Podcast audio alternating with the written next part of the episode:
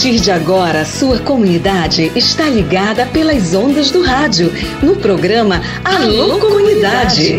É com saúde e alegria, sem corona, que você fica em casa sabendo que é melhor. Pra sua saúde, aldeia, comunidade, não viaje pra cidade que aglomeração é pior. Uma produção da campanha Com Saúde e Alegria, sem corona. Participação direta dos moradores, de agentes de saúde, das lideranças e dos movimentos sociais. Informação de qualidade voltada para as comunidades e aldeias da região do Baixo Amazonas. Alô, comunidade! Um salve especial para você ligado aqui no Alô Comunidade. Boa tarde, quarta-feira, 24 de janeiro de 2024. Que maravilha estar na sua companhia, que maravilha chegar agora e te encontrar aí na frente do rádio, ligado no programa Alô Comunidade, que é o seu programa, é o nosso programa. É o programa do projeto Saúde e Alegria das comunidades para as comunidades, das aldeias para as aldeias, dos quilombos para os quilombos. Aliás, queria cumprimentar a todos os territórios que acompanham o programa Alô Comunidade de segunda a sexta-feira nesse horário. Horário sagrado do rádio para a gente escutar as nossas notícias, as nossas informações. Falando nisso, já vamos falar da Assembleia Geral do CITA, Conselho Indígena Tapajós Arapiões. Atenção, atenção, aldeias, tem informes para vocês. Atenção, comunidade Marituba, aquele abraço, boa tarde, já já vamos conversar com o Abimael, tem a agenda do transporte que vai levar a galera para a Assembleia, tem também a participação da Auricélia, que é a coordenadora do CITA, que também tem notícias sobre esta Assembleia e a forma de chegar até o local do evento, tá bom? Cumprimento você que está ligado com a gente em qualquer parte dessa imensa Amazônia. Hoje nós temos uma reportagem para a gente refletir sobre o nosso clima, viu, pessoal? Tem também pedido de música da galera. Ah, você que mandou mensagem, você vai ouvir a sua música. A música do meu brother, do meu parceiro Livaldo Sarmento. Bora começar o nosso programa Alô Comunidade? Hoje um dia legal, um dia bacana, mas eu tô preocupado que a chuva não vem. E, cara, essa chuva tá dando muita dor de cabeça. Aliás, está fazendo uma falta tremenda para as nossas comunidades para as nossas roças, para as nossas plantações. Vamos até rezar para que venha uma chuva para molhar esse terreno, para ela poder germinar as sementes, para poder germinar as manivas, para dar aquela roça bonita, para que tenhamos farinha. Ontem nós falávamos desse assunto aí, tá bom? Bora começar o programa Alô Comunidade de hoje.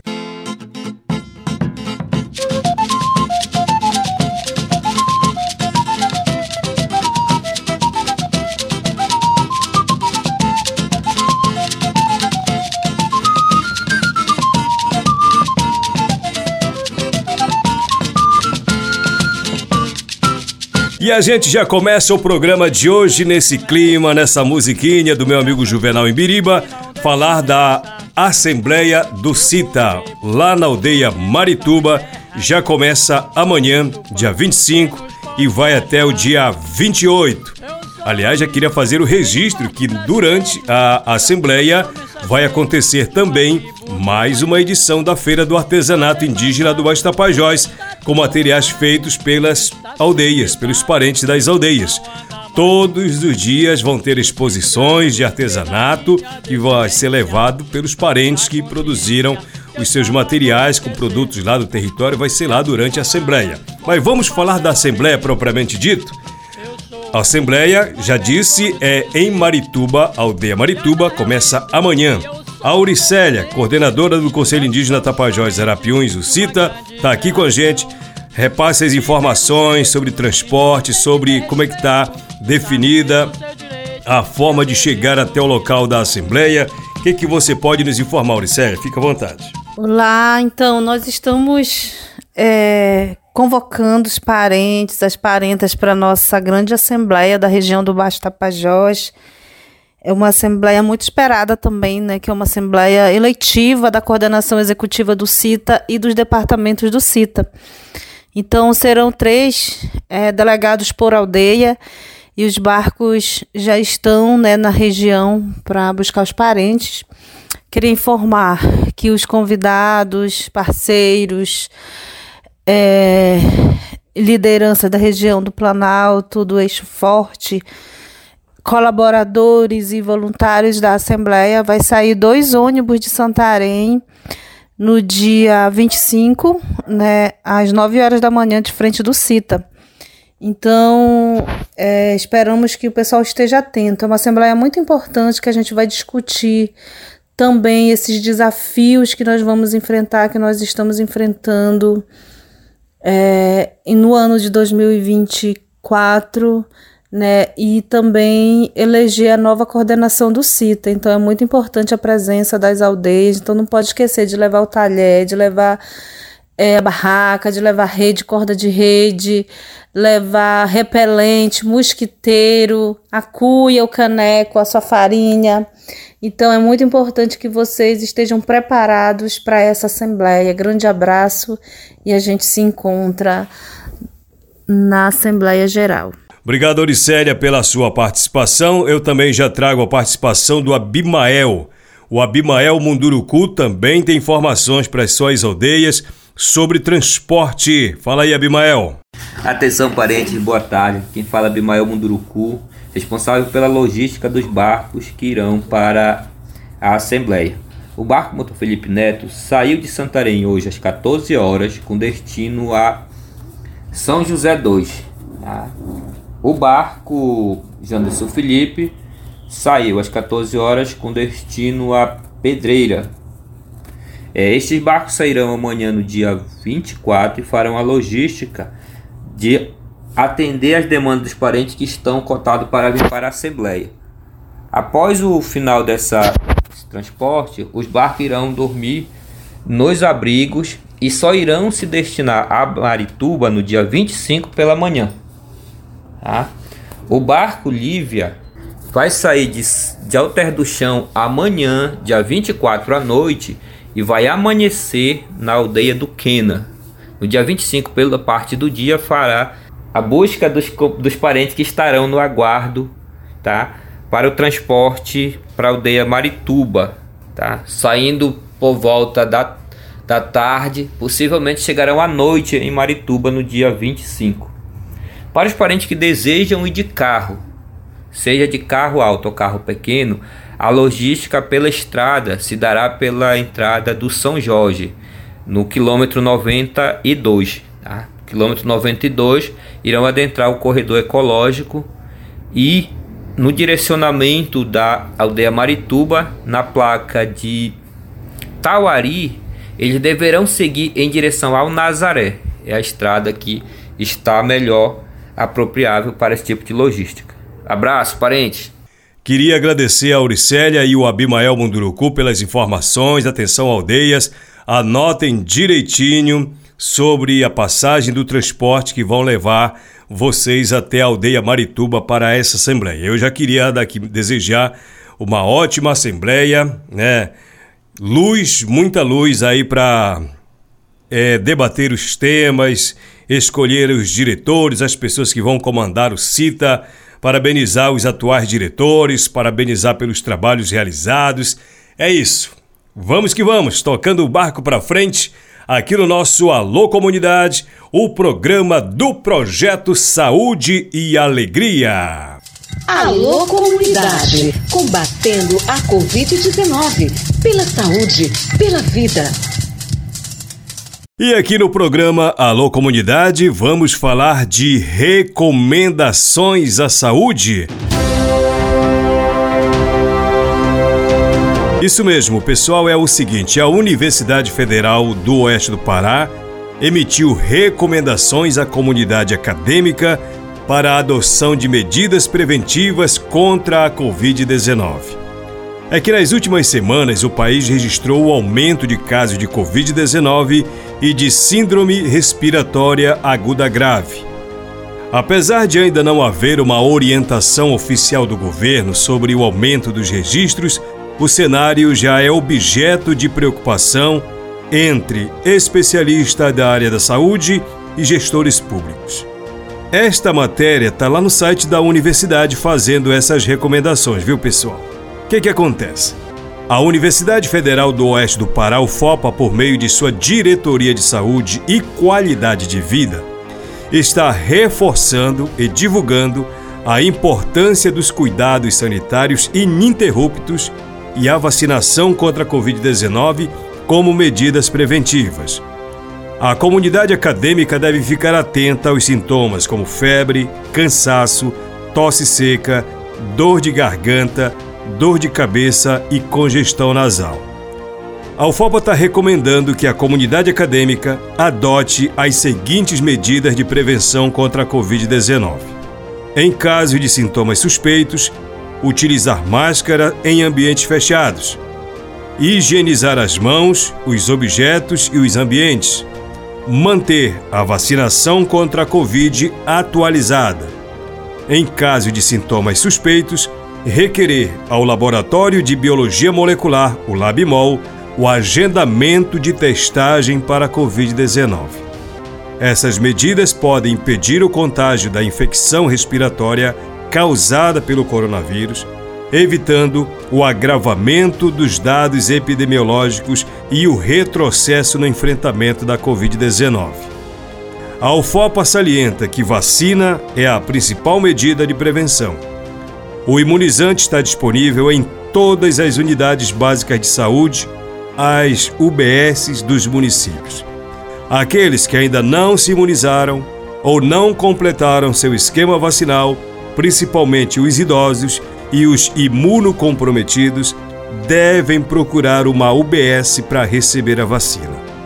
Repito, esta é uma recomendação da Reitoria da Universidade Federal do Oeste do Pará para a comunidade acadêmica para que adotem medidas preventivas contra a Covid-19. É que o país registrou nas últimas semanas um aumento significativo de casos de Covid e de síndrome respiratória aguda grave.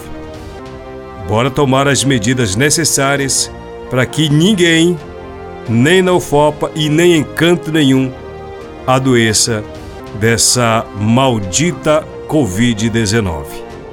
Nós já passamos o período da pandemia e a sensação é que muita gente está também com esse medo, principalmente as pessoas não vacinadas. É bom a gente levar a sério essas recomendações. Nunca é demais adotar essas medidas preventivas, né?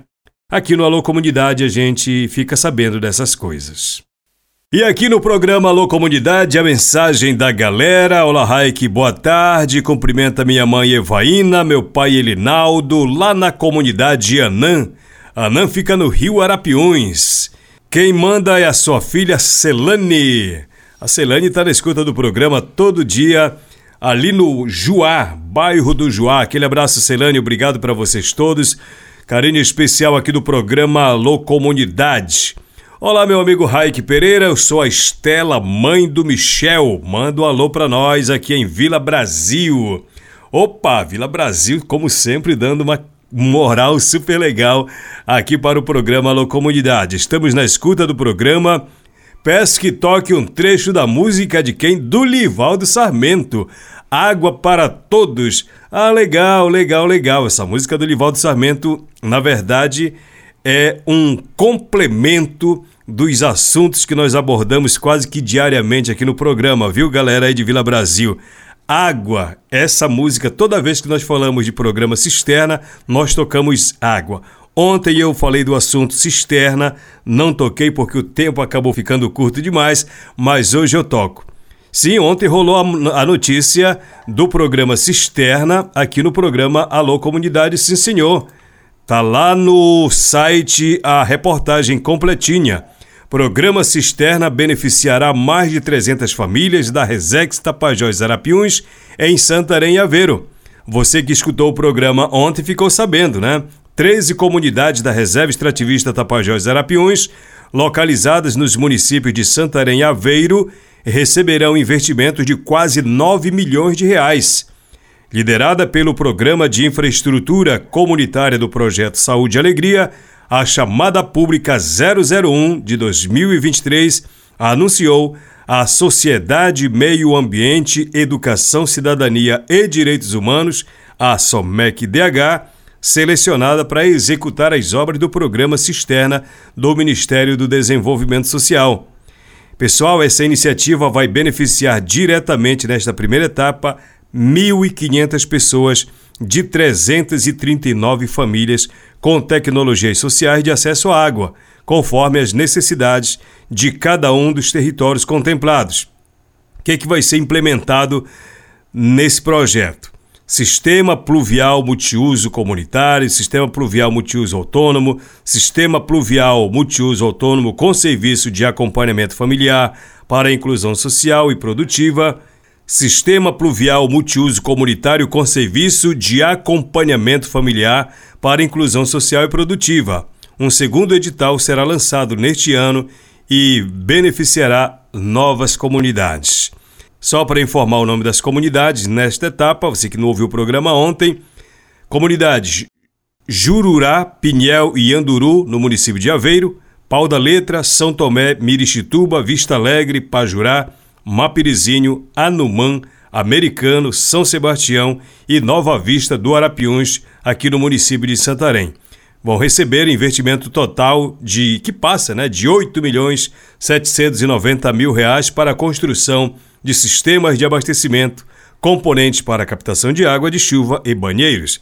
Vai lá no site, essa notícia está completinha esperando por você, inclusive as fotos, as imagens estão todas lá, tá bom? Então, para você que pediu a música do Livaldo Samento Água, esta música complementa isso que nós estamos falando aqui no nosso Alô Comunidade.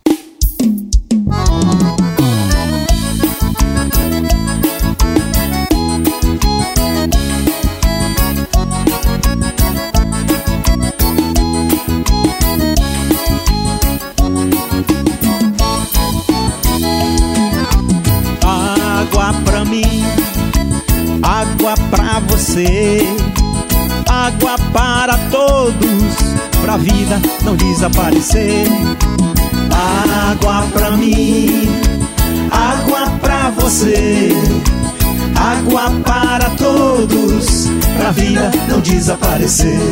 Pra fazer nossa comida, pra regar as nossas plantas, pra matar a nossa sede, pra molhar nossa garganta regula a temperatura, hidrata, refresca e cura, é abençoada e santa. Água pra mim, água pra você, água para todos, pra vida não desaparecer. Água pra mim, água pra você, água para todos pra vida não desaparecer. A força da união organiza nossa gente, acredita, luta e faz a vida ser mais decente. Com água de qualidade em nossa comunidade, o povo fica contente.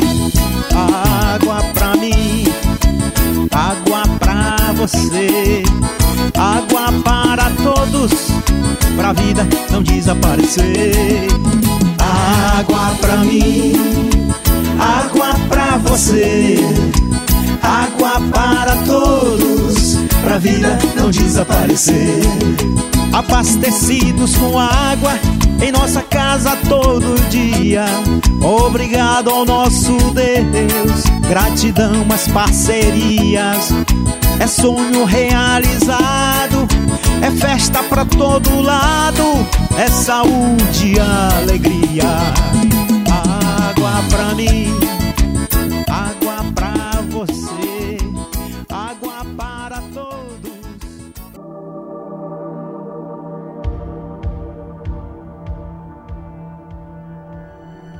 Cientistas do INPE e do CEMADEM identificam no Brasil uma região de clima semelhante ao deserto.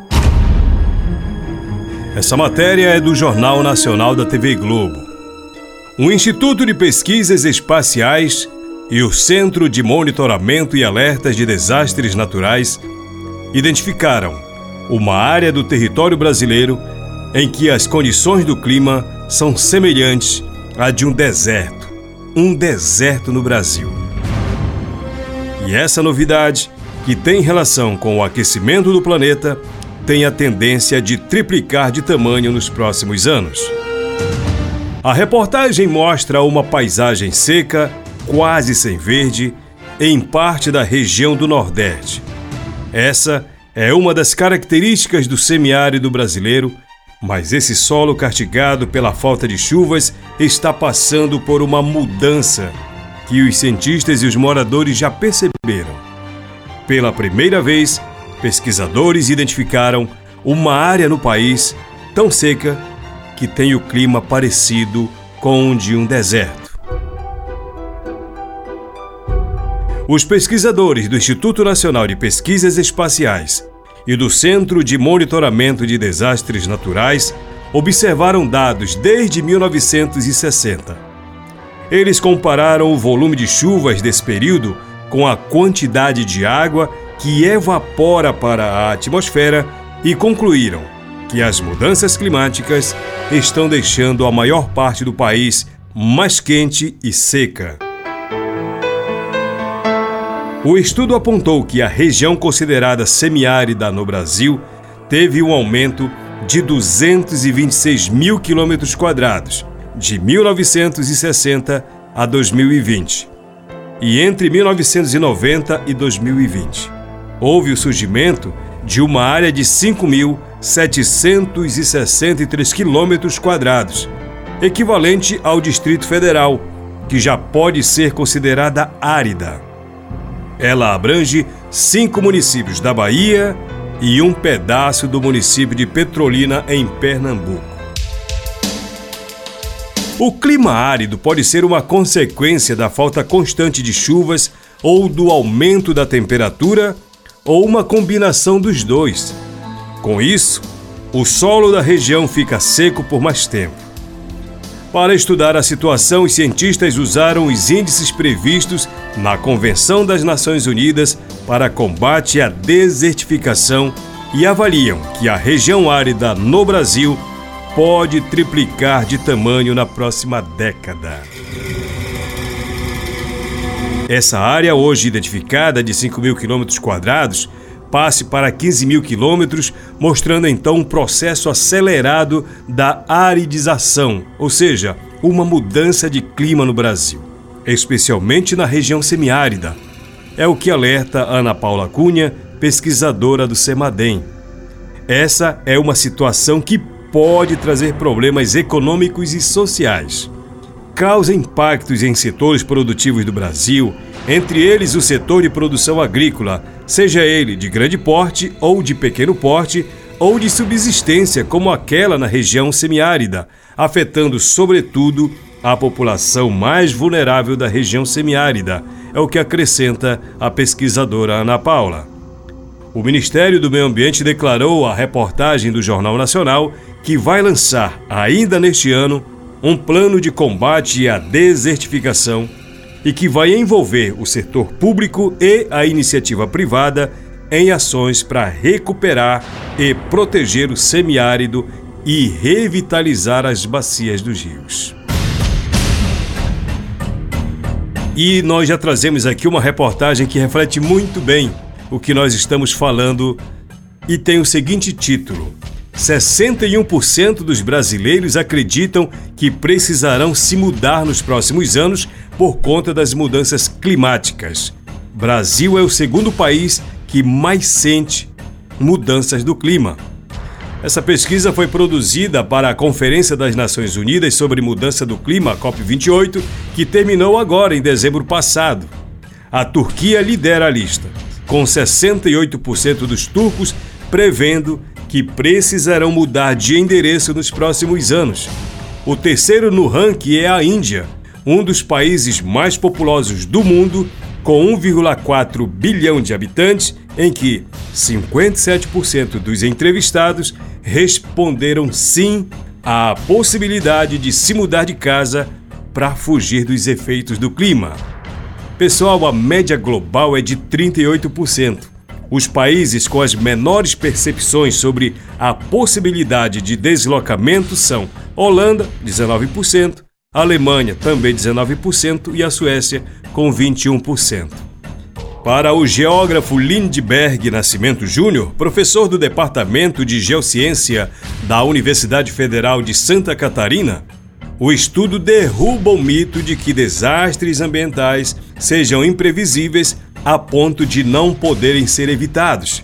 Nenhum dos eventos climáticos extremos é desconhecido para a população e isso é positivo para a prevenção. É o que diz Lindbergh Nascimento Júnior, que é geógrafo. Ele diz ainda que, como os riscos já são conhecidos, há chance de se promover mudanças para evitar estragos.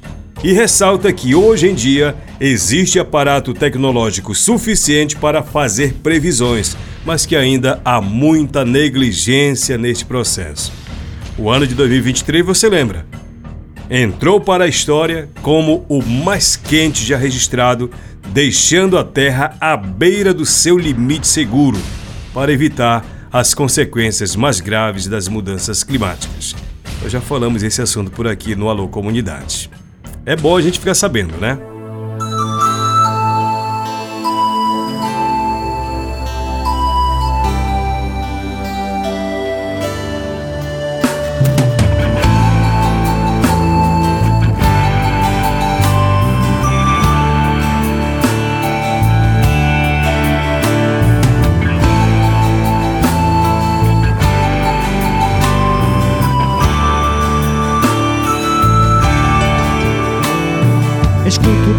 Multidão um grito de apelação, querendo dar sentenças ao Criador.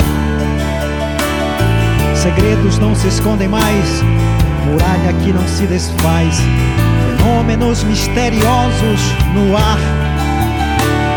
A natureza não suporta mais ideias muito triviais, concretizando atitudes que devastar valores se desmoronando, as vozes não me estão calando, que servem de apelo pra escutar.